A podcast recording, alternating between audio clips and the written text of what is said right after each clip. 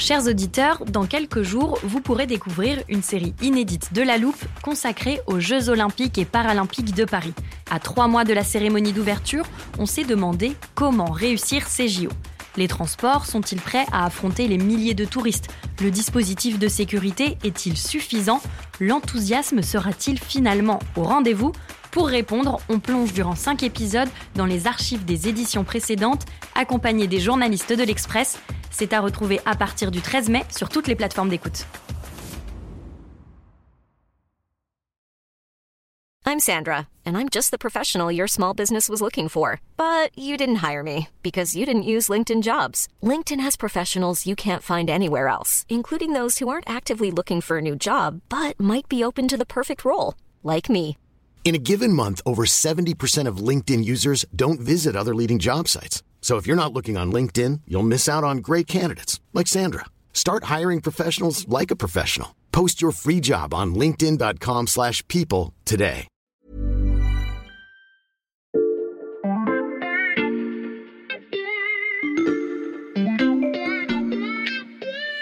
Salut, c'est Xavier Yvon. Nous sommes le mardi 14 mars 2023. Bienvenue dans La Loupe, le podcast quotidien de l'Express. Allez, venez, on va écouter l'info de plus près. Depuis un an et le début de l'invasion de l'Ukraine par la Russie, il y a des interrogations qui reviennent régulièrement. Quelle attitude adopter face à Vladimir Poutine? Comment continuer d'aider l'Ukraine? Est-ce qu'on peut imaginer une fin au conflit?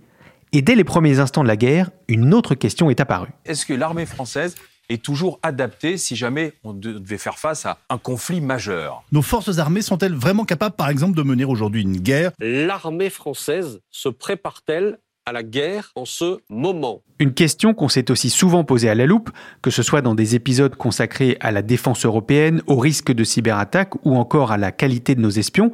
Mais vous vous rappelez peut-être d'un épisode en particulier qui commençait dans les toilettes du porte-avions Charles de Gaulle et faisait l'inventaire des problèmes d'équipement et de vétusté de notre armée. Cette enquête, c'est Étienne Girard et Alexandra Saviana du service Société de l'Express qui l'avaient menée. J'ai préparé un extrait dans lequel il nous avait dit ceci. On va devoir faire un choix de où on investit. Ce choix, il dépend des menaces auxquelles la France et l'armée sont confrontées.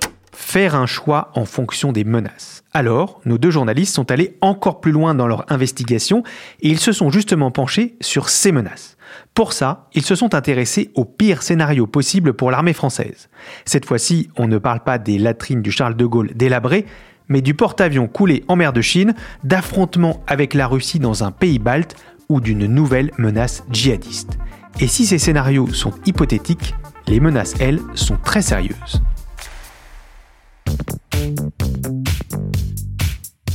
Vous savez donc déjà qui est avec moi en studio. Salut Étienne, salut Alexandra. Salut Xavier. Salut Xavier On va détailler à nos auditeurs certains des scénarios qui pourraient impliquer l'armée française.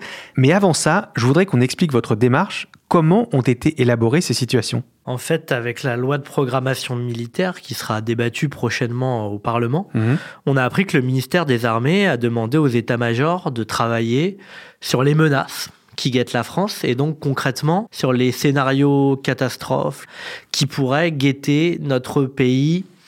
Dans le pire des cas d'ici à 2030. Mhm. Ces scénarios, ils sont classifiés, secret défense. Euh, on n'a pas pu y avoir accès en tant que tel, mais on a décidé, nous, de notre côté, en toute indépendance, de demander à une quarantaine d'experts, Mhm. des diplomates, des chercheurs, des généraux, d'anciens cadres de la DGSE, le service secret français, Mhm. de nous expliquer ce que seraient pour eux les menaces qui guettent la France d'ici à 2030. Et on leur a proposé d'élaborer avec nous ces scénarios noirs. Plus tard, on a appris qu'ils recoupent en majorité ceux sur lesquels travaillent aujourd'hui les armées. Donc on a élaboré sept scénarios qui pourraient arriver à l'armée française d'ici à 2030. Et ces scénarios que vous avez établis, vos interlocuteurs les ont trouvés crédibles? Oui, absolument. Dans 100% des cas, on a bien fait attention avec nos experts de faire en sorte que les scénarios qu'on a proposés aux lecteurs soient des scénarios réellement crédibles. Hmm. Alors ça ne veut pas dire que tout va arriver, ce sont des scénarios noirs, donc ils impliquent une part de manque de chance, euh, de circonstances défavorables. C'est pour ça qu'on parle souvent de loi de Murphy. Mhm. Murphy, c'était un militaire américain et c'est lui qui a imaginé la maxime devenue célèbre. euh, il faut considérer que tout ce qui est susceptible d'aller mal ira mal. Hmm. Voilà. Nous, on a réfléchi comme ça. Euh, quelle menace pourrait nous guetter si tout ce qui est susceptible d'aller mal d'ici à 2030 va réellement mal? Et donc tout ça, ça peut donner l'impression qu'avec Étienne, on a vraiment une très grande imagination, mais en réalité, c'est très concret. C'est même si concret que l'armée française s'exerce à ce type de scénario. Et j'ai pu le voir parce que j'ai eu la chance d'assister à un exercice de l'armée française dans le sud de la France. Autant te dire que c'est basé sur un scénario complètement hypothétique et qui pourrait ressembler précisément à l'un de ceux qu'on va te raconter. Alors, on va pas prendre le téléporteur pour ça, mais si tu as quelques minutes, je peux te raconter. Je t'écoute, Alexandra. Alors, l'exercice auquel j'ai assisté s'appelle Orion. Mhm. C'est un exercice interarmé, donc ça a été décidé en 2020 et pendant trois ans, les généraux ont décidé d'imaginer des scénarios. Il en résulte un scénario principal où un pays fictif, Arnland, est victime d'une déstabilisation qui est menée par deux composantes, une milice, Tantale, qui se mêle à sa population, Mhm. et euh, un État hostile qui s'appelle Mercure. Mhm. Donc, dans ce jeu de guerre, les rouges représentent l'ennemi, donc Mercure et Tantale, et les bleus, c'est l'armée française et les forces alliées qui sont dans une position offensive. Donc, ils tentent de libérer le pays. Alexandra, la comparaison semble assez évidente. La milice Tantale, ça fait penser à Wagner et le pays qu'elle accompagne à la Russie. Et je suis assez d'accord, mais du côté des généraux, on nie et on explique que le scénario de base était commencé bien avant l'invasion russe en Ukraine. Mhm. Mais la vérité, c'est que quand on regarde un peu la carte d'Arnland, on se rend compte que ça ressemble quand même beaucoup à la géographie des pays baltes. D'accord, je te laisse poursuivre, Alexandra. Donc personnellement, j'ai assisté à la phase 2 de cet exercice. On nous a baladé dans plusieurs villes. J'ai assisté par exemple à un parachutage à Castres d'environ 600 soldats avec du matériel et le lendemain à une opération amphibie, c'est-à-dire un débarquement. Alors les militaires mènent des opérations de déception, des leurres. Le but est de montrer qu'on est capable de euh, tromper l'ennemi, de tromper Mercure euh, dans nos intentions sur le terrain, parce que l'effet de surprise est évidemment une composante essentielle dans ce type de conflit. Donc parmi les péripéties inattendues qui ont été intégrées dans le scénario, il y a quand même beaucoup d'éléments qui ont été inspirés ces derniers mois par les mois de guerre en Ukraine. Mhm. Alors, c'est une opération vraiment d'une immense ampleur qui se déroule aux quatre coins de la France, dans plus de 20 départements. On a par exemple la War Room à Lyon-Montverdun où est coordonnée toute la stratégie, mais il y a aussi en Bretagne des unités cyber qui s'occupent de tout ce qui est guerre informationnelle. Mhm. Et à Toulouse, il y a la branche spatiale de l'armée qui utilise ses satellites. Et donc, à travers ce genre d'exercice, l'armée teste ses capacités. Alors oui, l'idée c'est de se rapprocher au maximum des conditions de terrain dans la vie réelle et de préparer les soldats à des conflits dits de haute intensité. Et l'enjeu en fait c'est de faire aussi la démonstration de ses capacités logistiques, montrer qu'on est capable de planifier, de soutenir, d'acheminer un équipement dans un pays lointain, quel que soit le terrain. Mhm. Et il s'agit en fait à demi-mot de montrer autant aux alliés qu'aux éventuels ennemis qu'on est capable de survivre et de se battre dans un tel conflit. Merci Alexandra. Avec ton exemple, on comprend l'intérêt d'imaginer des scénarios pour se préparer au pire. On va désormais s'intéresser à ceux que vous avez élaborés. Et là, il s'agit de pays bien réels et de soldats ennemis qui n'ont plus rien d'imaginaire.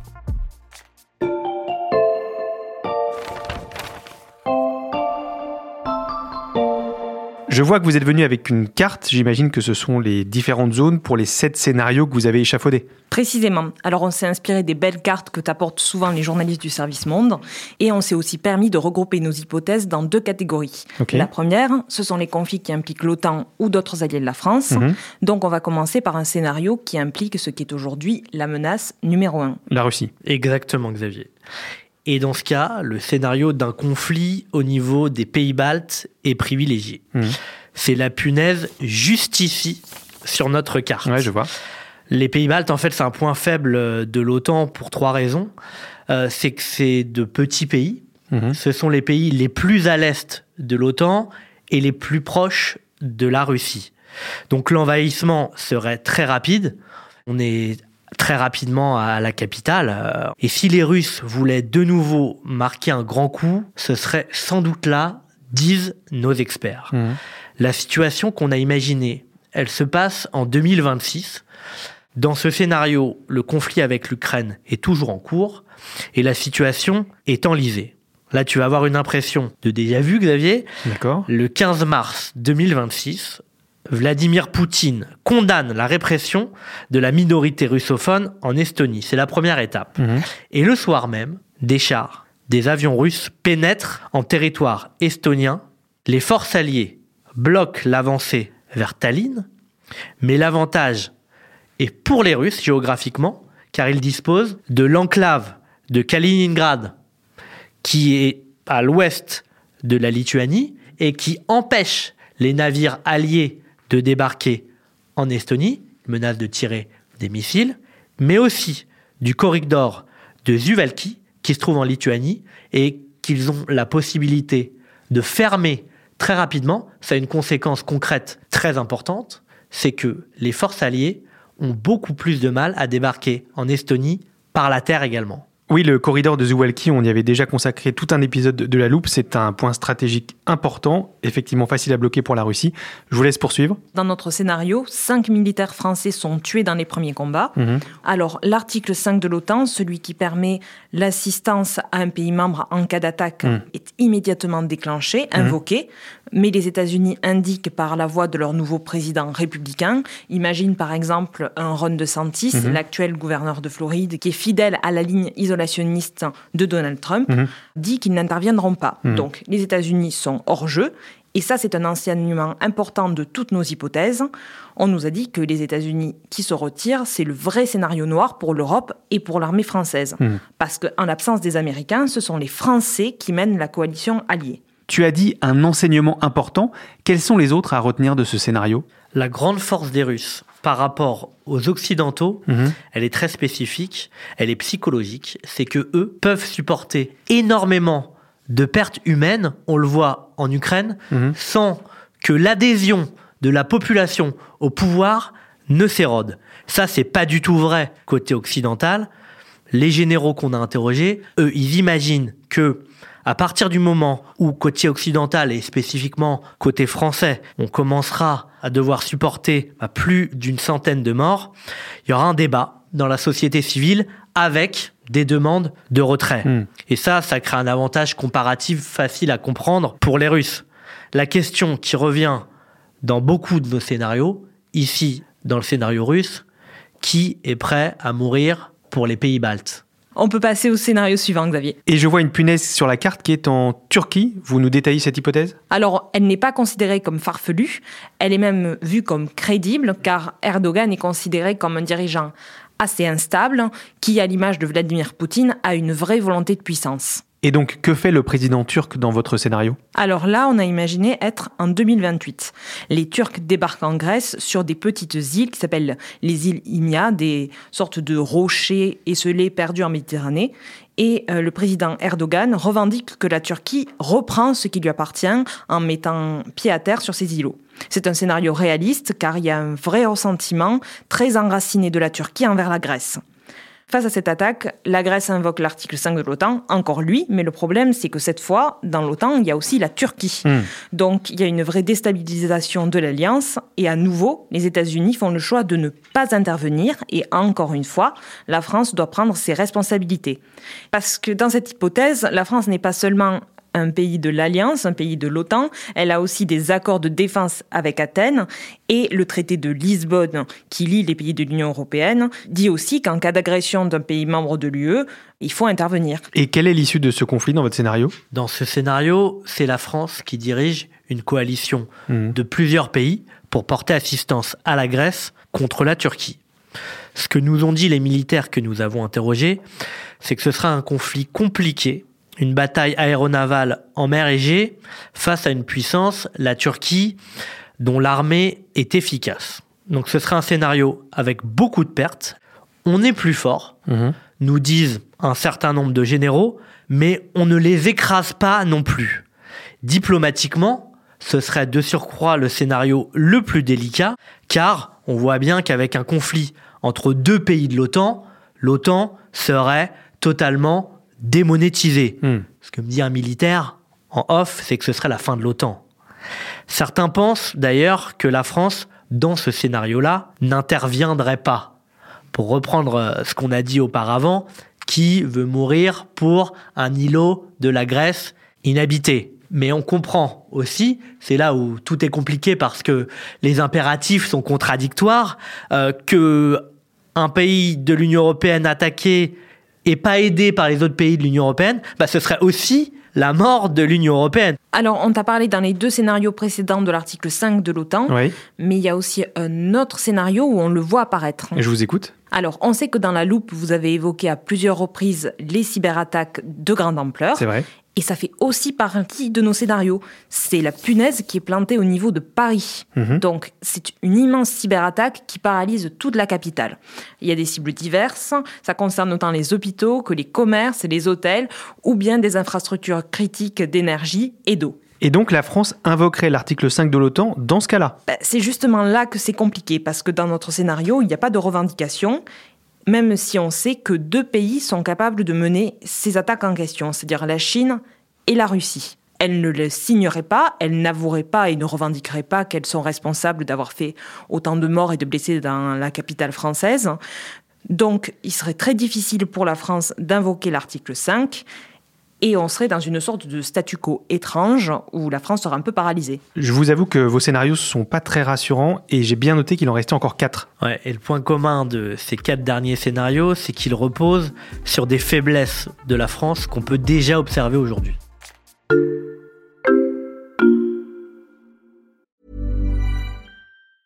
I'm Sandra, and I'm just the professional your small business was looking for. But you didn't hire me because you didn't use LinkedIn jobs. LinkedIn has professionals you can't find anywhere else, including those who aren't actively looking for a new job but might be open to the perfect role, like me. In a given month, over 70% of LinkedIn users don't visit other leading job sites. So if you're not looking on LinkedIn, you'll miss out on great candidates like Sandra. Start hiring professionals like a professional. Post your free job on linkedin.com/people slash people today.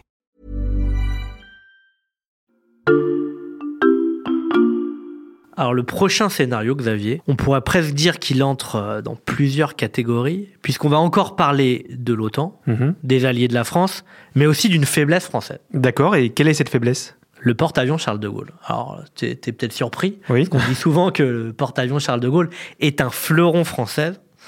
Mais pour que tu comprennes, on va te raconter et te détailler un peu notre scénario hypothétique. Et sur votre carte, Étienne, c'est quelle punaise? Alors c'est celle-là qui est juste à côté de la Chine. Ok. On s'imagine en 2026. On est dans une situation de conflit entre la Chine et Taïwan. En un éclair, la Chine place des frégates autour de Taïwan. Les États-Unis répondent immédiatement. Ils placent des bateaux et un porte-avions vers la mer de Chine. Mhm. Très vite, on assiste à une escalade, des échanges de tirs de missiles. Les États-Unis s'activent alors pour former une coalition afin de défendre Taïwan. La France est interrogée. Il y a quelques hésitations. Qui veut mourir Pour pour, Taïwan Taïwan? Toujours le même principe. Mais les liens forts entre les États-Unis et la France poussent notre pays à s'engager dans la coalition en faveur de la défense de Taïwan. On est dans la zone Indo-Pacifique, qui reste une zone d'intérêt de la France. Mhm. Beaucoup de militaires pensent qu'il serait logique que le porte-avions Charles de Gaulle embarque en direction de l'océan Indien. Alors c'est là qu'il y a un désaccord entre les experts. Il y en a qui expliquent que le porte-avions Charles de Gaulle s'arrêterait forcément dans l'océan Indien, assez loin de la Chine. Et il y en a qui expliquent qu'il faut que le porte-avions Charles de Gaulle embarque même vers la mer de Chine, sauf que ce qui se passe à ce moment-là, c'est que le porte-avions Charles de Gaulle, il est visé par des missiles hypersoniques de la Chine. Des missiles hypersoniques. Oui, ces missiles, ils sont aujourd'hui à l'état d'essai. Mhm. On estime que dans quelques années, ils seront vraiment utilisables dans un conflit militaire. Ils peuvent toucher une cible jusqu'à 1500 km et même une cible mouvante. Mhm. Parce que l'intérêt des missiles hypersoniques, c'est qu'ils vont très très vite et qu'ils s'adaptent au mouvement de leur cible. Donc, dans ce scénario, ils viseraient le porte-avions Charles de Gaulle. Même en mouvement, ils arriveraient à le toucher. Évidemment, ça causerait plusieurs morts. Le président français acterait la déclaration de guerre chinoise. Tout ça constituerait, nous disent plusieurs militaires, un nouveau Pearl Harbor, la guerre de Taïwan débuterait. Et donc, c'est à cause de ces missiles hypersoniques que vous avez considéré le porte-avions Charles de Gaulle comme une faiblesse pour la France. Oui, aujourd'hui, les porte-avions sont vulnérables vis-à-vis des missiles développés par la Chine, mais aussi par la Russie. La conséquence, c'est que le Charles de Gaulle, le porte-avions qui est censé être l'arme de guerre ultime, finalement, ne peut pas aller n'importe où beaucoup d'experts soulignent que ça veut dire que c'est quand même une arme conséquente pour la France, un vrai argument, mais que finalement, il ne peut pas aller, par exemple, en mer de Chine par euh, peur d'être canardé par euh, Pékin. Hmm. Donc, on dépense quand même 5 milliards d'euros pour un porte-avions qui doit rester barboté, euh, je fais de la provoque, mais en Méditerranée, alors concrètement, le seul espoir qu'on a aujourd'hui, c'est de trouver des systèmes de défense antimissiles hypersoniques. Et le problème, c'est que ces systèmes de défense, ces missiles, n'existent pas encore. On note au fur et à mesure les enseignements de chacun de vos scénarios. On peut passer au suivant? Ouais. Et sur notre carte, là, on va t'emmener au Mali. Et là, j'imagine que vous allez me parler de la menace djihadiste. Ouais, tout à fait, t'as deviné. On est en 2024 dans ce scénario-là. La filiale d'Al-Qaïda au Mali, donc le groupe de soutien à l'islam et aux musulmans, prend de plus en plus d'ampleur. On imagine que ce groupe prend Kati, la ville de garnison où réside le président de la junte malienne. Sitôt cela fait, le groupe file vers Bamako. La capitale. Voilà. Le pouvoir malien, très anti-français comme on le sait depuis le coup d'État de 2020, se refuse à demander de l'aide comme avait fait son lointain prédécesseur. Résultat, Bamako tombe et le groupe de soutien à l'islam et aux musulmans proclame le califat du Mali, voue une malédiction à l'Occident et demande de poursuivre le djihad. Donc tu l'as compris, la faiblesse sur laquelle s'appuie ce scénario, c'est le sentiment anti-français qui est déjà présent aujourd'hui sur le continent africain. Oui, et on a d'ailleurs déjà expliqué dans un épisode de La Loupe comment la France avait perdu pied en Afrique. Je conseille à nos auditeurs d'aller l'écouter après celui-ci pour qu'ils se rendent compte que vos scénarios s'appuient sur des tendances bien réelles. Et ça ne s'arrête pas là, mhm. parce que les risques de ce scénario, c'est une déstabilisation qui prospère sur tout le continent, donc au Mali, mais pas seulement, dans les pays adjacents comme le Sénégal, la Côte d'Ivoire ou encore le Niger. Mhm. Au final, on aurait un sanctuaire djihadiste en Afrique, comme ça a été le cas pour Daesh. En Syrie et en Irak. Exactement. Donc, auquel cas, nos pays amis pourraient nous demander de sécuriser leur pays. Mmh. Mais il y a aussi un autre risque, c'est le risque migratoire qui a été pointé par un général qu'on a interrogé. Il nous a expliqué que, comme en 2015, des terroristes pourraient se cacher parmi les réfugiés. Mmh. pour commettre des attentats. Donc, même si c'est un scénario très probable, il faut faire attention à ne pas le surestimer selon certains, parce qu'il a une limite. C'est quand même la faiblesse des moyens du groupe de soutien à l'islam et aux musulmans qui ne peut peut-être pas parvenir à autant conquérir de territoire. Je vois sur votre carte qu'il nous reste encore deux scénarios, toujours en Afrique, un en Algérie et l'autre à Madagascar. Oui, on va te les résumer rapidement. Dans mhm. les deux cas, ces scénarios reposent sur des relations compliquées avec la France et quelque part sur la question décoloniale hmm. dont va se servir un potentiel ennemi. En Algérie, ça pourrait être la Russie, et dans le cas de Madagascar, ce pourrait être la Chine, qui est déjà, à l'heure où l'on parle, le partenaire principal de l'île africaine. Hmm. À chaque fois, ça pousserait la France à hausser le ton, y compris militairement. Bon, ça y est, on a fait le tour des points sur votre carte et donc de ces scénarios que vous avez échafaudés avec vos experts. Quelles conclusions on peut tirer de cet exercice? Alors d'abord, on l'a dit, ces scénarios permettent d'identifier les points forts et les points faibles de la défense française en cas d'attaque et de conflit de haute intensité. Hmm. Ensuite, ils répondent aussi à une question qui est pourquoi est-ce que c'est nécessaire et pertinent de dépenser autant, c'est-à-dire 60 milliards d'euros par an pour la défense, hmm. plutôt que pour la justice euh, ou la police? Il en va de la survie du territoire.